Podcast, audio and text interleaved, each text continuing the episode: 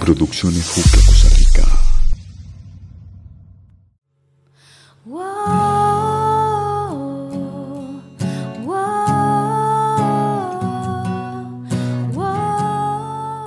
Bueno, eh, estamos empezando, estamos iniciando un nuevo programa de nuestro podcast Miércoles de Colmena. Hoy tenemos un invitado muy, muy especial, don Jesús Salazar. Don Jesús, ¿cómo está? Muy bien, muy bien, Diego. Eh, sin el don todavía, porque todavía estoy joven, ¿verdad? Ay, bueno, digamos, digamos que sí. algo, algo más o menos. No, hemos llegado al tercer piso todavía, pero aquí vamos de camino. Entonces, a partir de ahora no le vamos a decir don Jesús, vamos a decirle solo chus. Eso. Solo chus. Como, amigos, como amigos que somos desde hace rato, ¿verdad? Sí, sí, claro. También está Andrés, siempre acompañándonos, siempre eh, increíble, acompañándonos en el, en el programa. Chinchi. Muchísimas gracias, desde Chus, un saludazo, qué honor tenerlo aquí, un placer. gracias Andrés. Y es eterno el cariño que le tenemos a usted, así que para nosotros es un orgullo que hoy pueda compartir con nosotros. Y Dieguito, un abrazo, man. Gracias. Un abrazo, se les quiere montones, chiquillos. Y pues bueno, hoy tenemos un programa muy, muy especial. Vamos a empezar como se debe y como es costumbre para nosotros, nuestro invitado nos va a ayudar con la oración. Muy bien, muy bien. En nombre del Padre, del Hijo y del Espíritu. En este momento en el que podemos estar aquí compartiendo como amigos, te pedimos que guíes nuestros pensamientos, nuestras palabras, nuestras acciones, para que este momento sea para mayor honra y gloria tuya. Te pedimos que nos envíes tu Santo Espíritu para que podamos hablar como tú lo quieres sobre este tema tan hermoso que es la vocación te pedimos también por todos aquellos jóvenes, por todos aquellos muchachos, aquellas muchachas que sienten ese llamado, que han querido encontrarse contigo y sobre todo, Señor, que tú te has querido encontrar con ellos. Te pedimos también por todos los sacerdotes, por todos los seminaristas y, y por todas aquellas personas que de una u otra forma están comprometidas a la extensión de tu reino, así sea. Amén. Uy, qué bonita, qué bonita oración. Bueno, a lo que venimos entonces, Diego, ustedes mandan, ¿no? Eso. Tenemos unas preguntitas, vamos a hacer unas preguntitas un poquito para ir entrando en ambiente, para ir eh, conociéndonos un poquito más de rompehielo. Y es una pregunta que es mi pregunta favorita que a todos los invitados se las, se las he preguntado. Nos faltó el padre José Enrique, por cierto, de, de preguntársela. Pero ahí yo me encargo, yo le mando un mensajillo y después para el próximo programa les tenemos la respuesta. Y esta, la pregunta es, ¿cuál fue la travesura que usted más se acuerda de cuando era carajillo? la travesura que más me acuerdo. Sí, sí, sí. Bueno, fíjense que una vez tenía como seis años, estaba en la casa de mi abuela y había caído un aguacero como esos que, que caen en octubre, así por el día de San Francisco, ¿verdad? Ustedes podrán imaginarse, ¿no? Y mis primos y yo eh, teníamos una especie de, casa del árbol por ahí, ¿no? Pero esa vez, este, yo me acuerdo que me caí del árbol, pero después de que me caí del árbol me enojé con ellos, ¿no?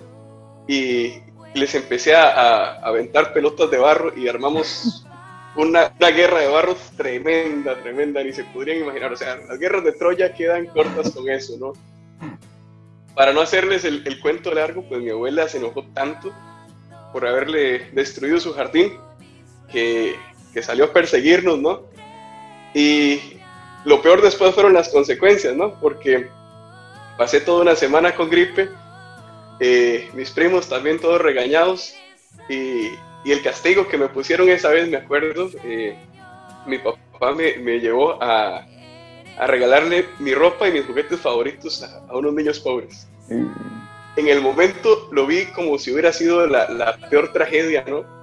Pero ya ahora viendo hacia atrás, lo, reconozco como una de las mejores enseñanzas de vida surgidas de una travesura, ¿no? Qué lindo, sí. Yo creo que esa fue una típica em, embarrada, literalmente. Ah, barro, me entendió. Tal cual, tal cual, sí. Pero e, era feliz con, esas cosas, ¿no? Creo que como, todo niño que le gusta hacer travesuras. ¿Tan carajillo? Una travesura, una metida de patas así ya como más ya más grande, tal vez como en la época ya del seminario, ya entrando al seminario? bueno, entrando al seminario, eh, sí, una, vez que me fui de, casi de mochilazo, ¿no? Estaba en Italia y, pues nosotros como religiosos tenemos voto de pobreza, ¿no? Entonces, como ustedes podrán saber, eh, no, no manejamos dinero propio. Pero en esa vez este, me fui con un amigo agarramos los ukuleles que teníamos y nos fuimos para Pisa en un tren. Nos pusimos a tocar en la calle. Eh, en la calle pues hasta nos, nos cayó la policía y todo. Pero a, pesar de todo eso, este, nos divertimos un montón porque estábamos ahí nomás tocando, ¿verdad? Como músicos callejeros. Comimos y, y al final pues nadie se dio cuenta. Es la primera vez que lo estoy contando aquí en vivo, ¿no? Uy, uy, uy. Bueno, mientras, mientras que ninguno de los superiores o alguno así escuche el programa, que no creo, ¿verdad? Sí, entonces todo bien, seguimos, seguimos bien. No, no, pero la, verdad este, fue, una gran experiencia y no, no me arrepiento de haberlo hecho, ¿no? Ok, una experiencia chiva que nunca se haya imaginado ya estando ya en el seminario o algo así. Algo experiencia chiva. Sí, sí, sí, la experiencia, la primera experiencia que se le venga a la mente. Así que usted diga, de sí, lo mejor que... creo que una de las mejores experiencias que he tenido aquí en el, seminario era cuando era novicio eh, en mi segundo año, porque a pesar de que ya yo había tenido experiencias eh, en grupos de misiones y cosas así por el estilo, una vez me tocó ser responsable de un equipo misionero en el cual tenía eh, seminaristas que pues eran muy buenos, ¿no?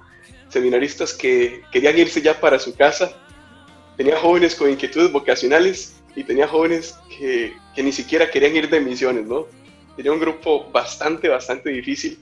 Y me acuerdo que la primera noche, en la primera reunión que tuvimos ahí, pues uno de estos muchachos dijo, pues yo no quiero estar aquí, yo no quiero estar aquí en estas misiones, no sé qué estoy haciendo, ¿verdad?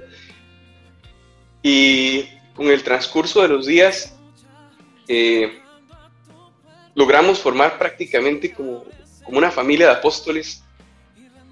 Y fue una de las cosas que más me gustó porque aún hoy seguimos teniendo contacto, tanto los que seguimos pues en el camino del seminario como aquellos que se fueron y, aquellos muchachos que estaban buscando algo más de Dios, ¿no?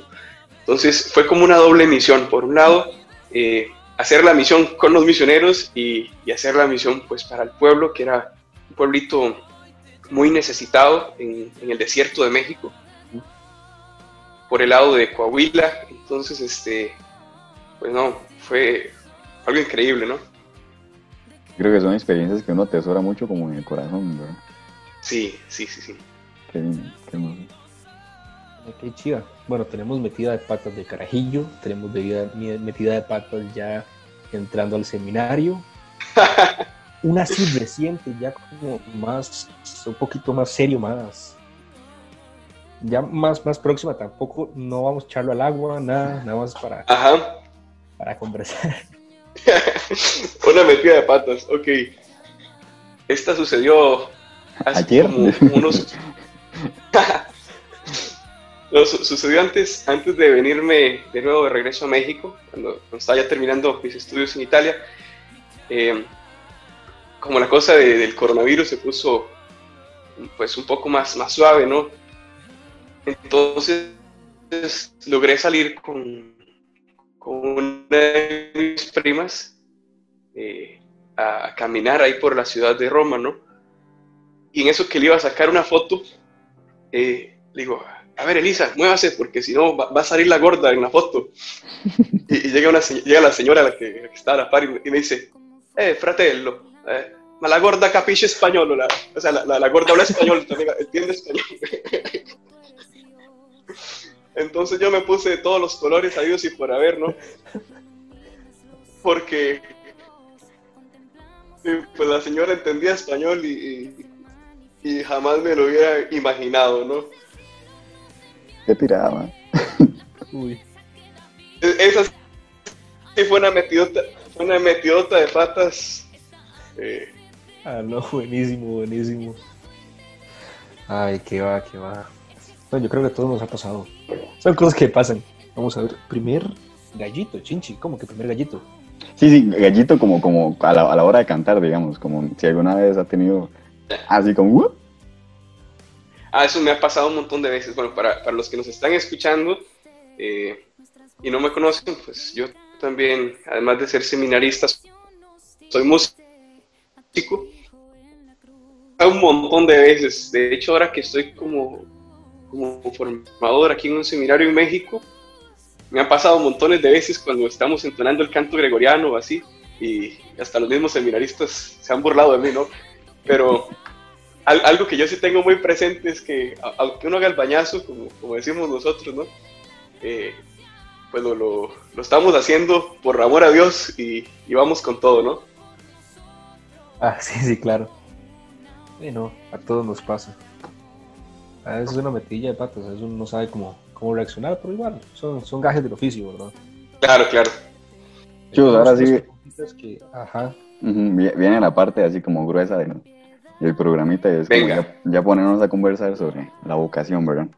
Ya que los últimos programillas que hemos estado conversando, hemos tocado parte de la vocación, pues a nosotros nos encantaría escucharlo de alguien que se está metiendo, pues, o que ya está metido en, en la vida sacerdotal y que más aún es joven y que irradia alegría y jovialidad por todo lado, ¿verdad? Entonces, para que los chicos y las chicas que nos escuchan, pues no crean que la vida sacerdotal es como sea siempre en cabo, ¿verdad? Sino que también, sino que también es una vida muy alegre y alegre en Dios, ¿verdad? Entonces, nuestra primera pregunta para usted es, ¿cuándo escuchó el llamado y cómo fue el camino como a poner atención, como a hacerle caso a ese llamado, ¿verdad?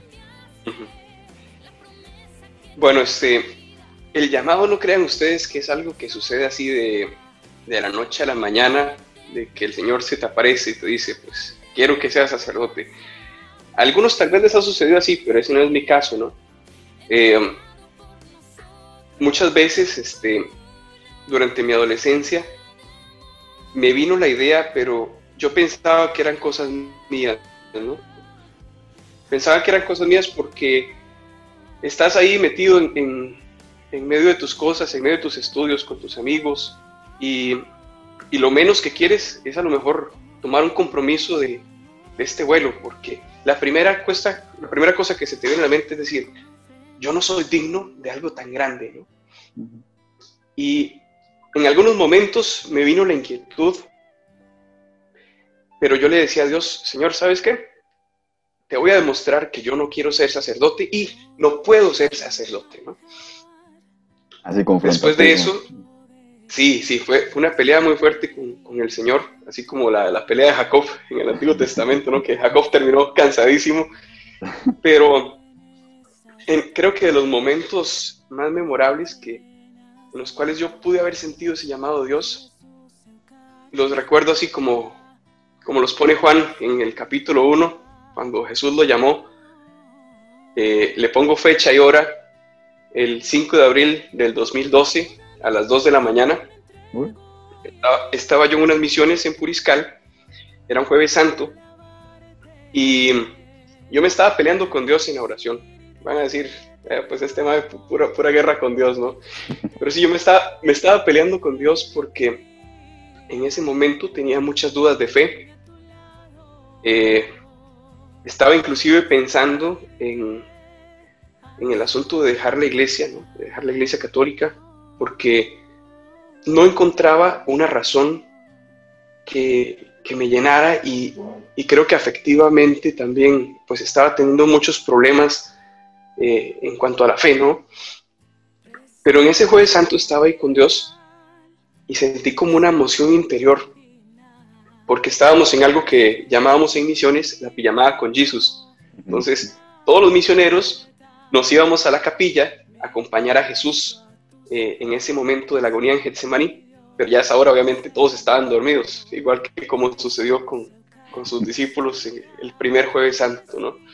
Entonces yo estaba ahí con el Señor en esa lucha interior y, y sentía que Él me decía, necesitamos soldados, necesitamos hombres que estén dispuestos a darlo todo. Y yo decía, Señor, ¿será que me estás pidiendo ser sacerdote? Hoy, precisamente Jueves Santo.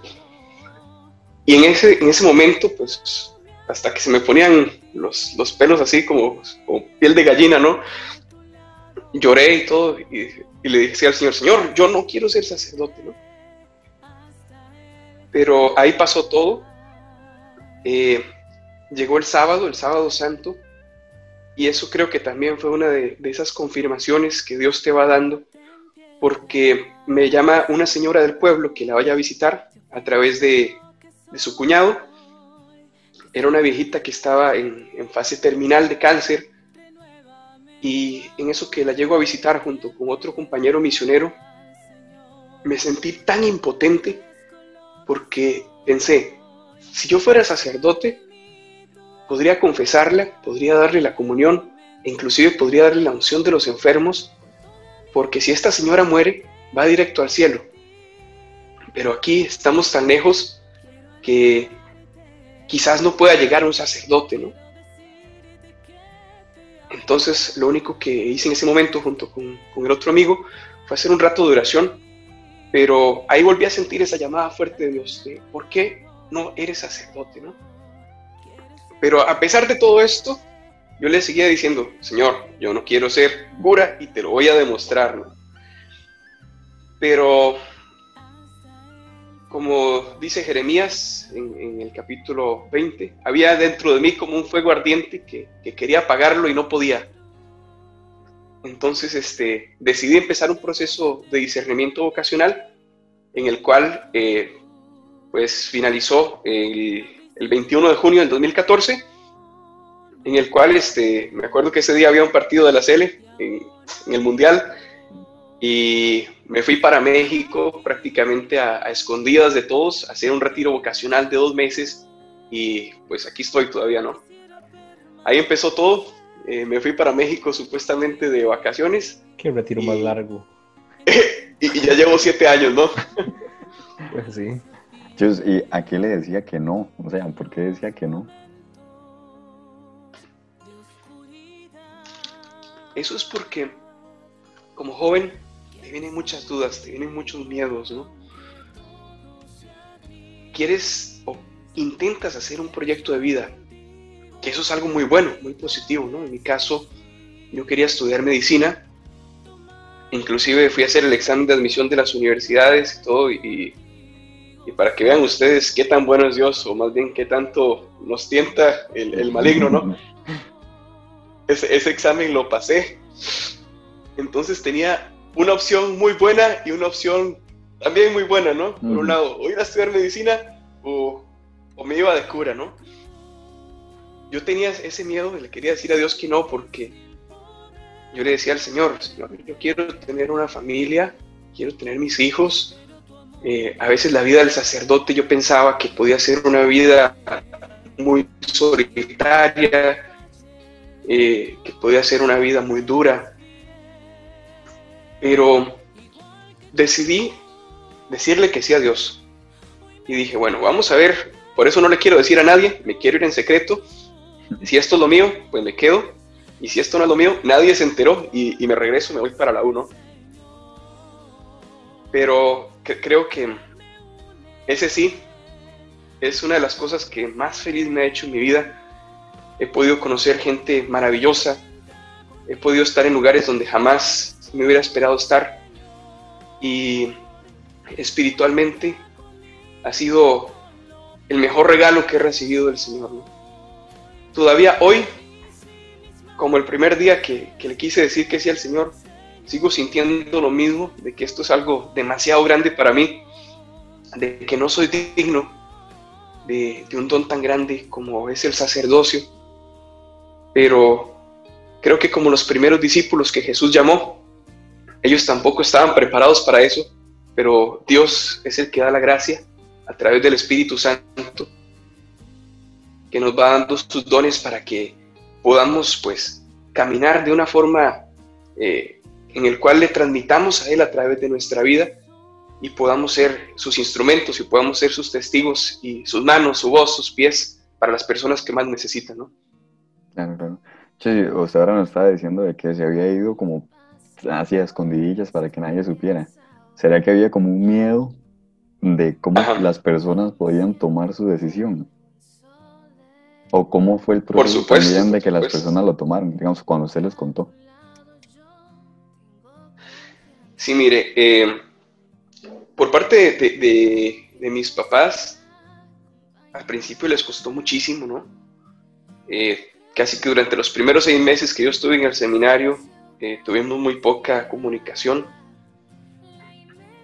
mi familia, yo no quería que se enteraran porque aunque a ustedes les parezca tal vez un poco así increíble, eh, a mí me daba vergüenza esto. Inclusive cuando yo estaba en la universidad, no fui lo suficientemente valiente para decir que yo era católico, porque a veces nos desenvolvíamos en un ambiente eh, muy falto de Dios y hablar abiertamente de Dios requería una gran valentía. Yo sentía que esa valentía no la tenía, ¿no? Ahora pues lo hago abiertísimamente y, me siento orgulloso de ser lo que soy. Pero en, ese entonces yo tenía mis dudas, quizás estaba un poco como el profeta Jonás, que Dios le dio esa misión, pero él se quería esconder. Pero Dios le dio la fuerza para que fuera a predicar a Nínive y para que Nínive se convirtiera, ¿no? Y, y en ese sentido, pues yo sentía que me estaba escondiendo pero hoy ya lo veo y digo que no hay que tener temor absolutamente de, nada de esto, porque los regalos que recibes de Dios son del ciento por uno en esta vida y en la vida siguiente pues tienes la vida eterna asegurada, ¿no? Sí, siete años después, ¿cómo ha sido ese proceso de estar fuera de casa?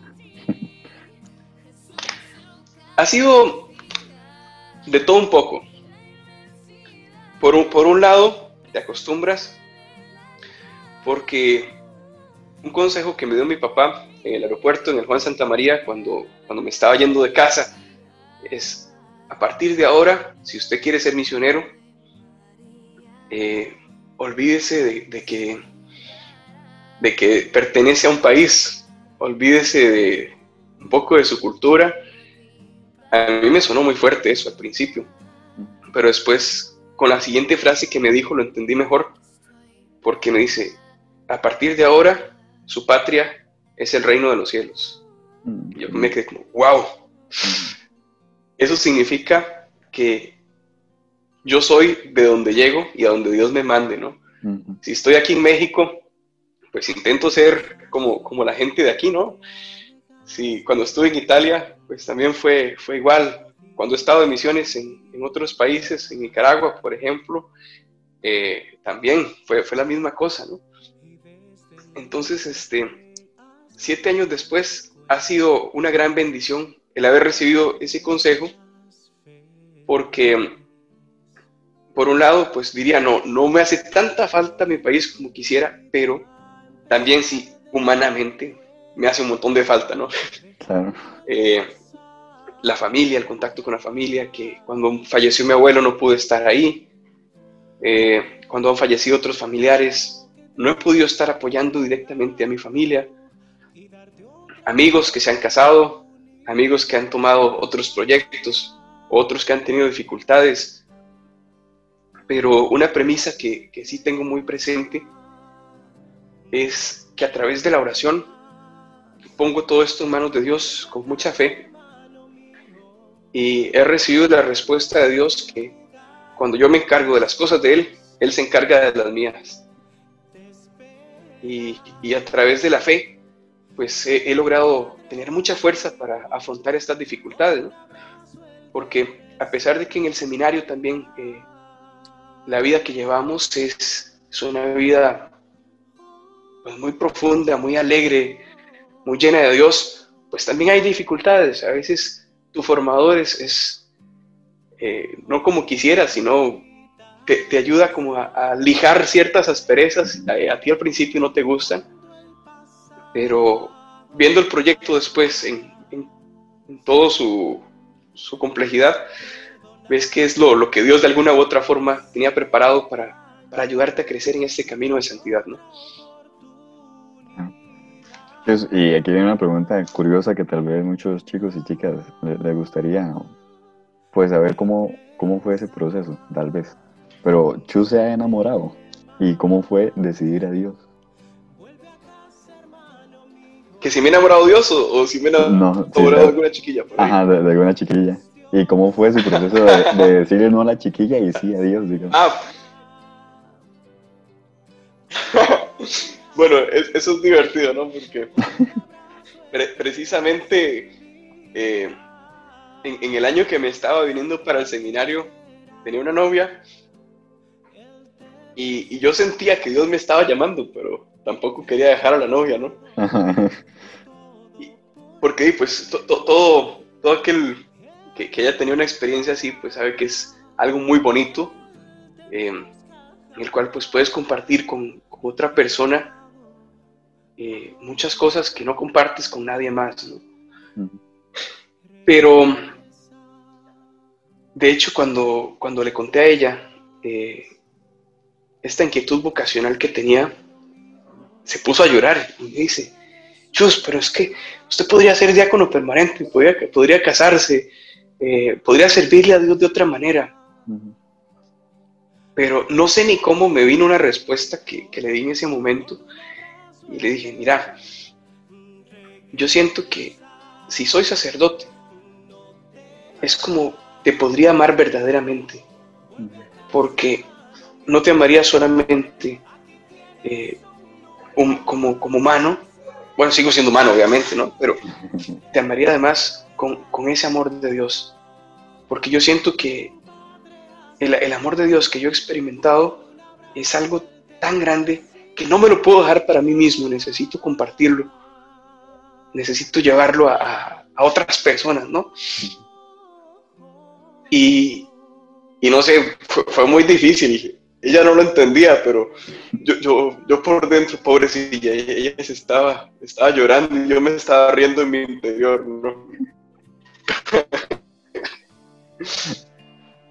no, no, por decir este, qué desgraciado. Estás en, eso, cuando estás en, el discernimiento vocacional, es que realmente te, te, te, vuelves como menso, ¿no? Porque tienes el, el, el amor a Dios tan a flor de piel que esa, esa sonrisa de, enamorado menso la, tienes pues, siempre, ¿no? Y, creo que, como decía la, una de las lecturas de estos días en, la misa, en el Apocalipsis, que Jesús le hacía eh, uno de los reclamos a, la iglesia que, que decía, has perdido el amor primero. Desde el primer día de seminario, sí le he pedido a Dios esta gracia de, no perder ese amor primero. Que, Dios me conceda, pues, la, gracia de poder amarle cada día más y poder servirle cada día más eh, a través de su pueblo, ¿no? Y en su pueblo. Entonces, y más o menos así ha sido la, la historia, grandes rasgos, ¿no? qué chida, qué chida. Es, sí, como conversamos tras bambalinas, pues estuvimos conversando que, que, digo, no, esta vida tiene sus altos y sus bajos, ¿verdad? Que hay que pasar por las cosas de más enamoramiento, pero también por las cosas peores. Entonces, para nosotros es como chido también de que le cuente a las personas que nos están escuchando que esos momentos de quebranto, ya sea espiritual, de fe o así, y preguntarse si esa es su vocación real.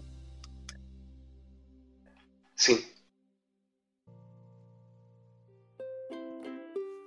Si te ha gustado lo que has escuchado hasta el momento, no te pierdas nuestro próximo miércoles de Colmena.